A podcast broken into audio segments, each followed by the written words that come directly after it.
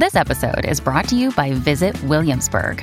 In Williamsburg, Virginia, there's never too much of a good thing. Whether you're a foodie, a golfer, a history buff, a shopaholic, an outdoor enthusiast, or a thrill seeker, you'll find what you came for here and more.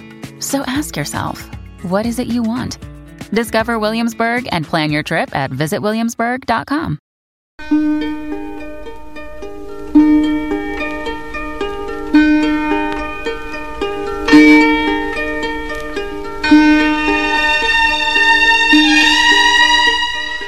Eran criaturas de privilegio en la antigua Grecia y también en la Roma imperial. Drapeadas en iridiscentes túnicas blancas, eróticos maquillajes que resaltaban el exotismo de sus facciones y perfumadas cabelleras negras.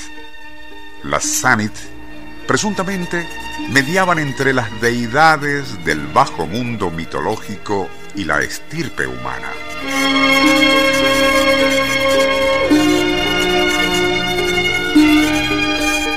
Siendo hermafroditas, seres que, además de su doble sexualidad, a veces estaban dotados de turbadora atracción física, también se les atribuían supuestos poderes esotéricos.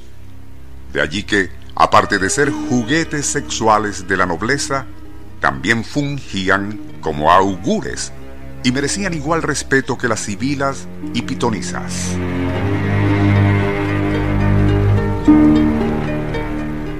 Al oír lo anterior, algunos escuchas quizás imaginen que hemos estado describiendo a un transvestista o transformista, como se les conoce en nuestro país. Pero estos últimos, a pesar de sus actitudes feminoides y de vestir como mujeres, siguen siendo básicamente del sexo masculino.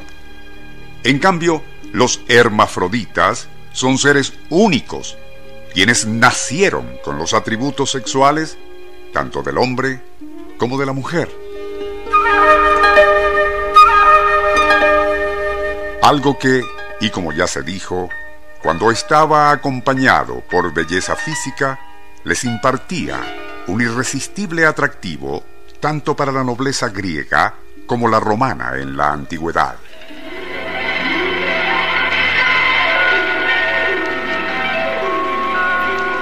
Nuestro insólito universo. Cinco minutos recorriendo nuestro mundo sorprendente.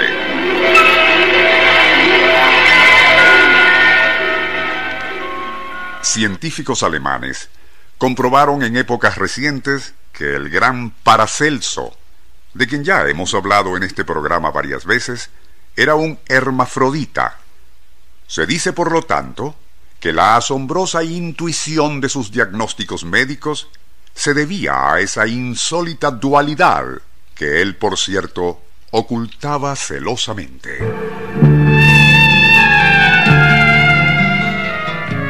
En mitología, se atribuye esa inusual condición a que un hijo de Hermes Trimegisto y Afrodita, diosa del amor, se enamoró perdidamente de una joven llamada Salmacis, algo imposible, pues él era hijo de unas deidades y ella no.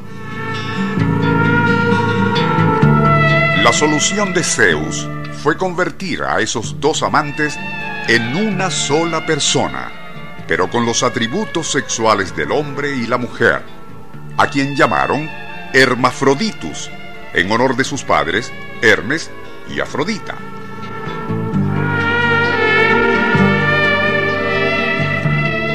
En el mundo real, si bien los auténticos hermafroditas son muy poco comunes, se conoce a los sanits, que si bien nacen con el sexo masculino, adoptan voluntariamente el rol femenino algo bastante común en la Malasia y curiosamente también en el reino de Omán, un país musulmán en el extremo sur de la península arábica.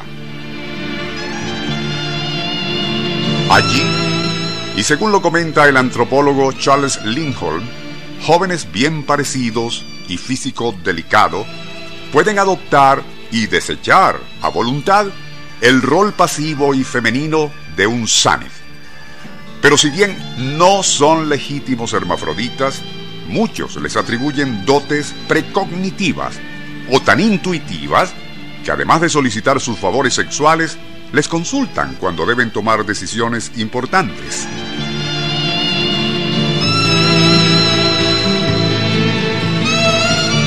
Algo similar ocurre u ocurría en Tahití, donde a los Sanits se les conoce como majus, siendo muy solicitados por turistas franceses e italianos, llegando hasta proponerles matrimonio.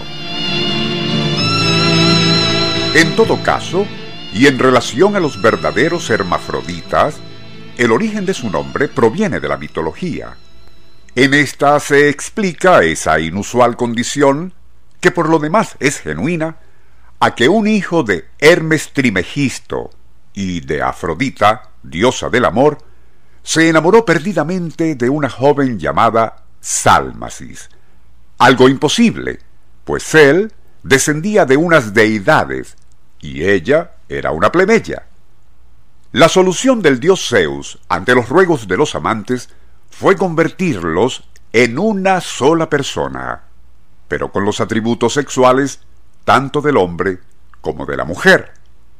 A esa muy especial criatura le llamaron Hermafroditus, en honor a sus progenitores Hermes y Afrodita.